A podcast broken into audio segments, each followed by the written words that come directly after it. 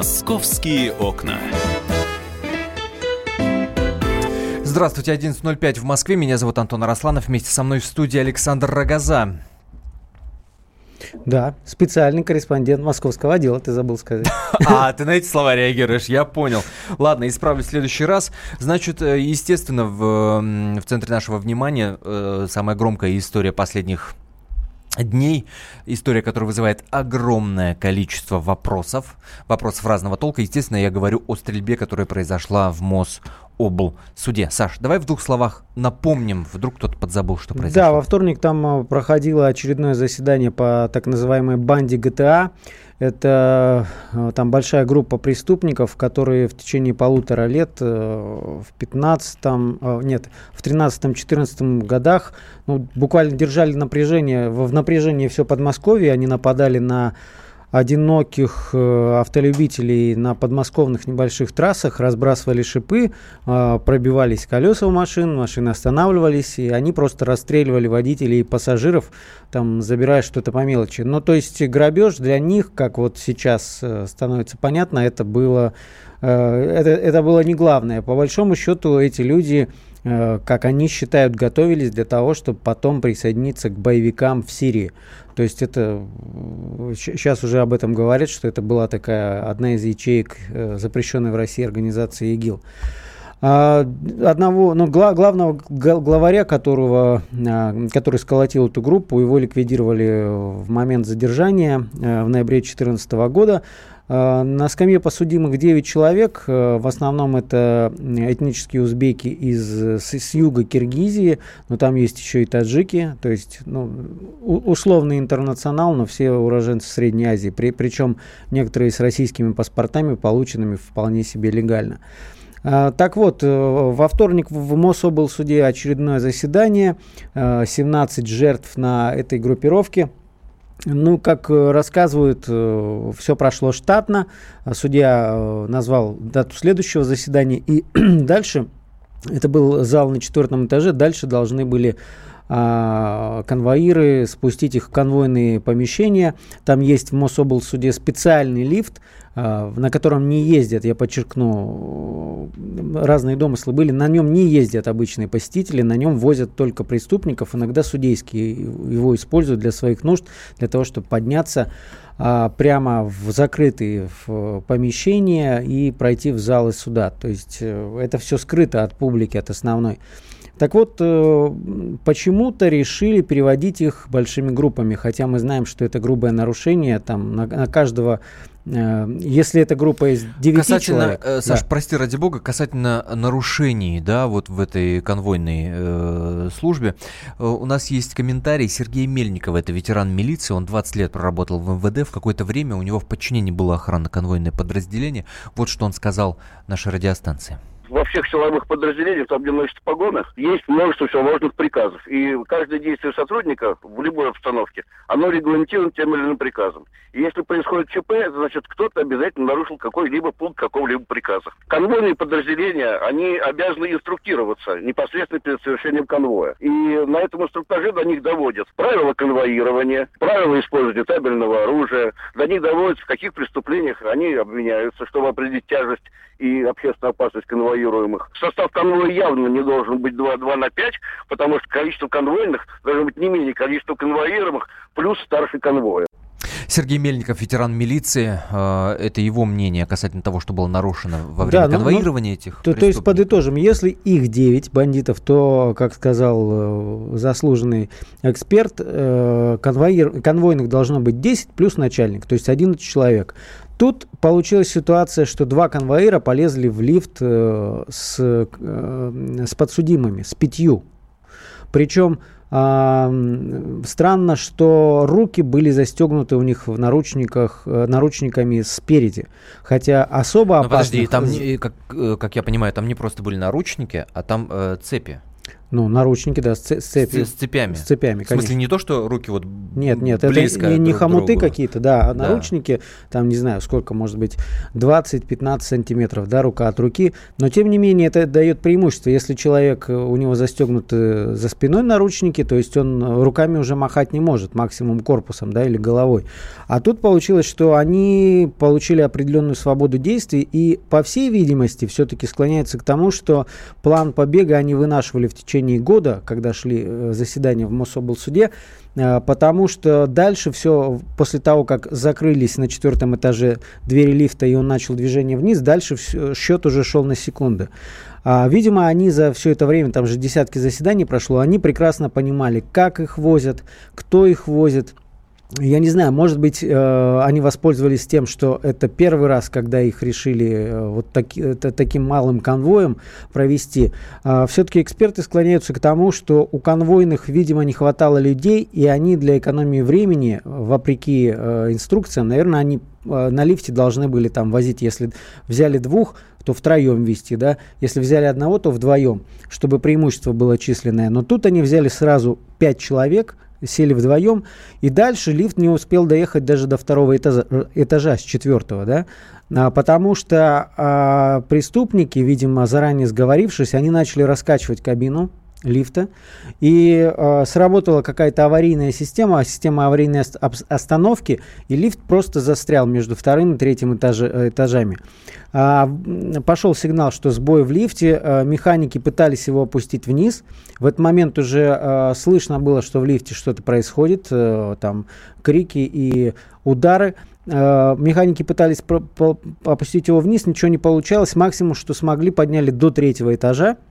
Э, и там уже двери открылись. Сразу после остановки лифта, это уже понятно, а, преступники напали на своих конвойных. А, ну, пять э, человек, которым уже нечего терять, которым ничего не ну грозит, ну, да, кроме да, его да. пожизненного, да, а, они, ну, действовали до, достаточно дерзко. То есть они одного из э, конвойных э, пытались задушить цепочкой, а его напарницу, второй конвойный была женщина, да, я думаю, что все это знают уже из новостей, они просто избили там и переломы ребер, и э, сотрясение мозга, и э,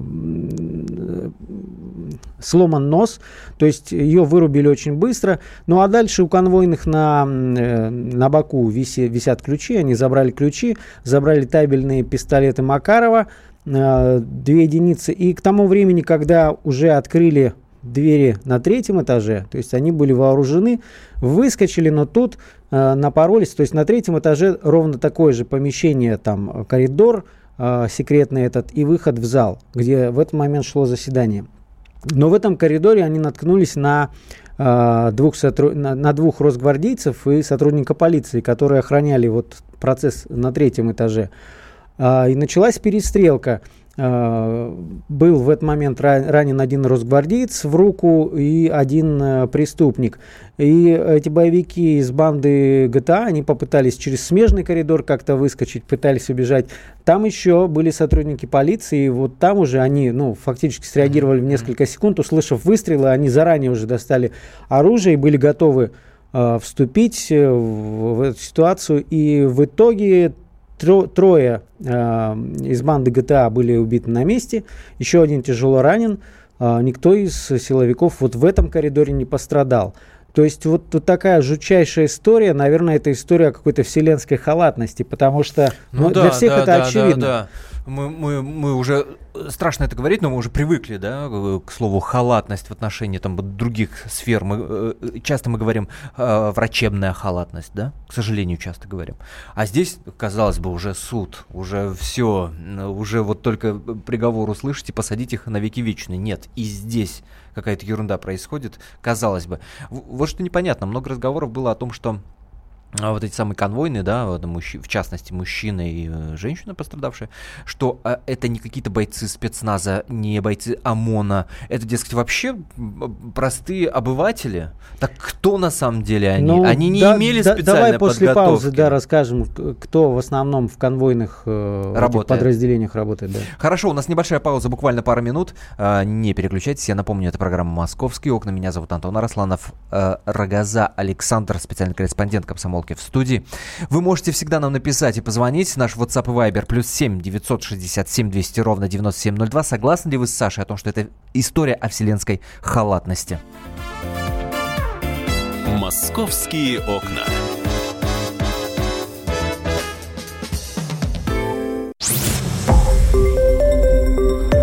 Радио «Комсомольская правда». Более сотни городов вещания и многомиллионная аудитория. Иркутск 91 и 5 FM. Эм. Красноярск 107 и 1 FM. Эм. Вологда 99 и 2 FM. Эм. Москва 97 и 2 FM. Слушаем всей страной.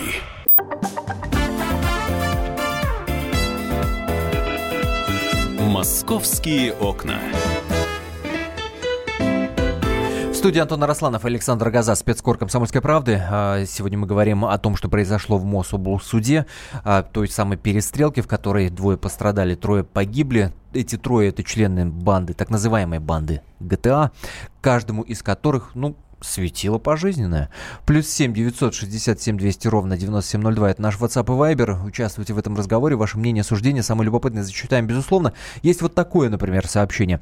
А вот еще вопрос. Почему охрана фигурантов дела банды ГТА не была усилена бойцами Росгвардии? А ведь именно они нейтрализовали преступников. И еще кого в это самое время в Мособлсуде охраняли росгвардейцы? Слушай, ну я тут поправлю. Сегодня ведь с утра появилось уже в соцсетях э, видео ликвидации. Угу. И вот именно люди, которые застрелились, здесь видно, они в форме полиции. Росгвардейцы были, участвовали в перестрелке, но вот и это видно прямо на, на, на этой записи, что те, кто погиб в итоге, бандиты из банды ГТА, это все дело рук полиции. То есть за, за своих, получается, коллег, которые про промухали, да, вот эту ситуацию, они все-таки как-то Отдувались из, исправили, да.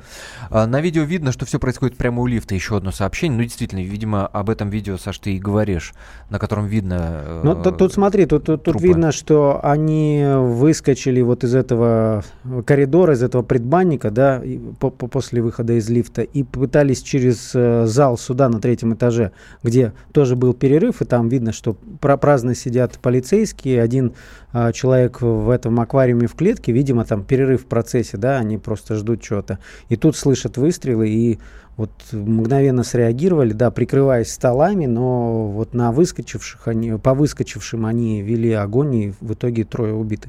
Мы обещали с тобой ответить на вопрос, кто же эти люди, которые работают в этих конвойных ну, подразделениях? В том числе вот Сергеем Мельниковым, а, а, которого, запись которого вы ставили в первой части программы, мы беседовали, и он рассказывает, что это всегда так было. И в советское время, уж тем более сейчас, вот эти подразделения, они э, формируются фактически по остаточному принципу, потому что очень непрестижная служба, в том числе почему, ну, по, по идеологическим э, мотивам для многих. То есть это фактически те самые, кого называют виртухаями, да, э, в тюрьмах. То есть э, люди, которые э, вот вводят э, э, подсудимых, то есть это считается как бы, наверное, не камильфо, какие-то, может быть, зоновские понятия до сих пор живы, да, то есть э, туда отправляют тех, кто не смог э, пригодиться в каких-то других службах. И э, особо, конечно, удивляет, что среди конвейеров оказалась женщина, потому что по инструкциям вообще женщина э, должна сопровождать, если э, конвоируемый, это если женщина. подсудимая, да? Да, да, то, то, то есть потому что могут быть какие-то там сложности, да, там от, отвести в туалет, там может быть, да, для этого нужны женщины. Почему здесь с этими матерыми преступниками оказалась женщина? Есть версия, что якобы сейчас лето, период отпусков, нехватка людей. Нехватка людей. Да, да. И, и вот да. к чему это приводит, когда попытались просто банально сэкономить время, а может быть, ну, ленились туда, туда-обратно 9 раз свозить по одному человеку, даже если их двое конвойных, да.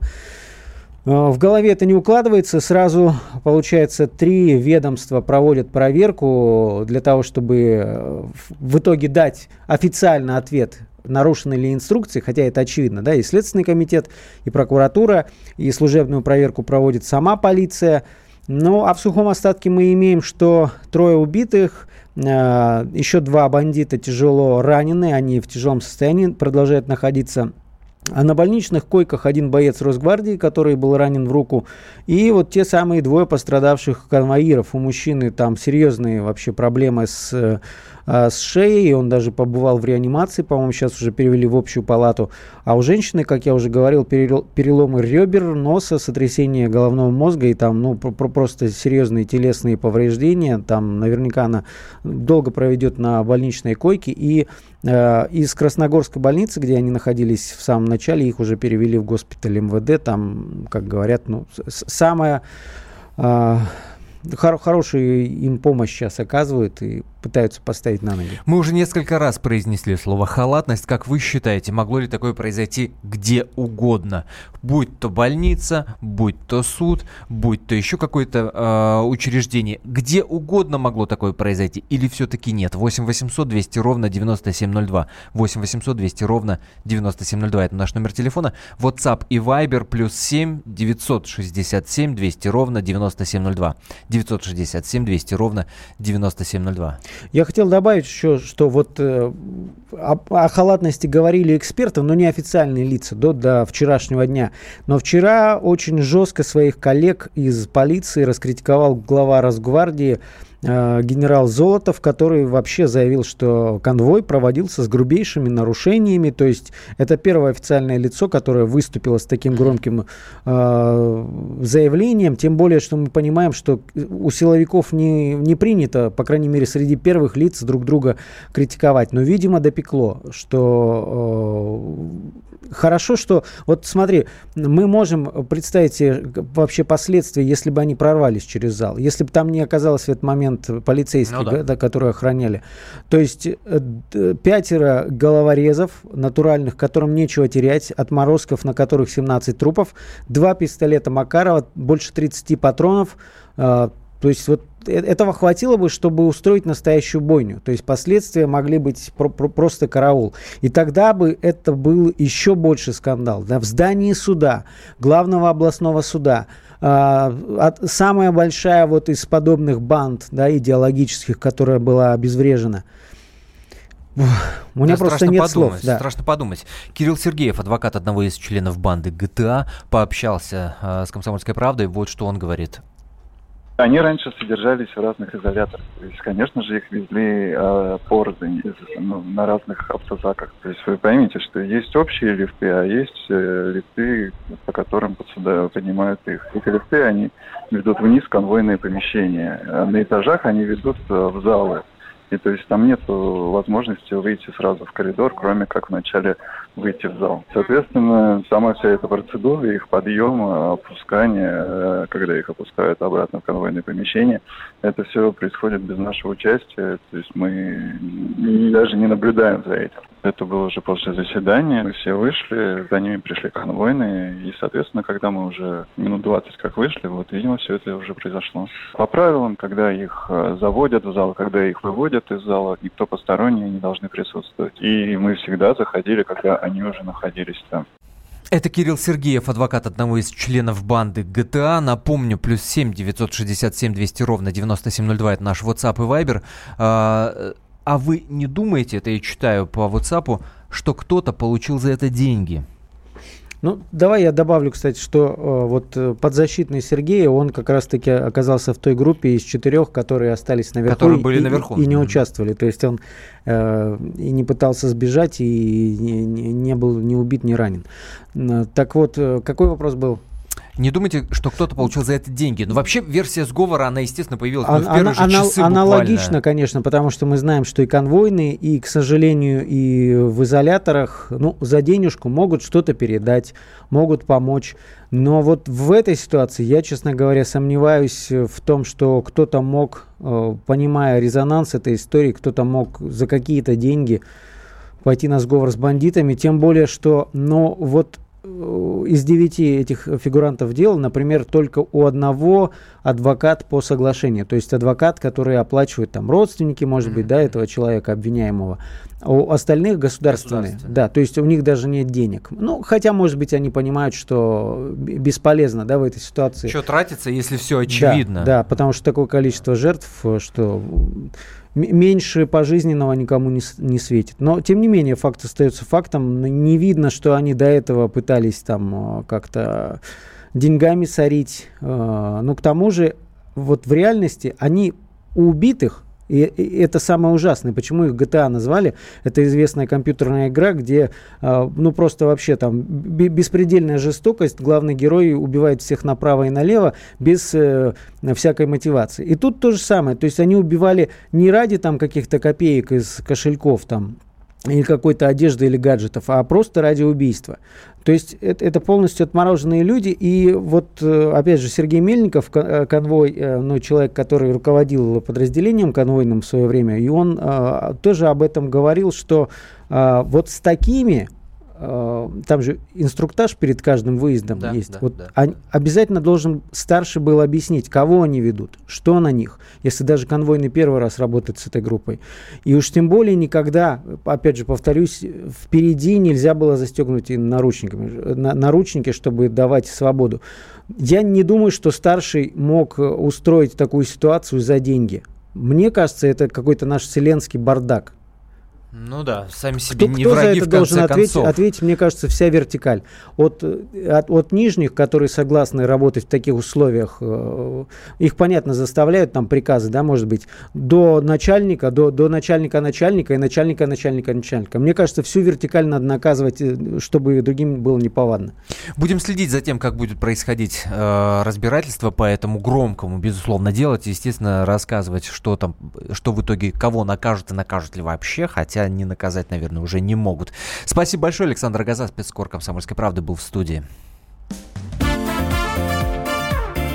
«Московские окна».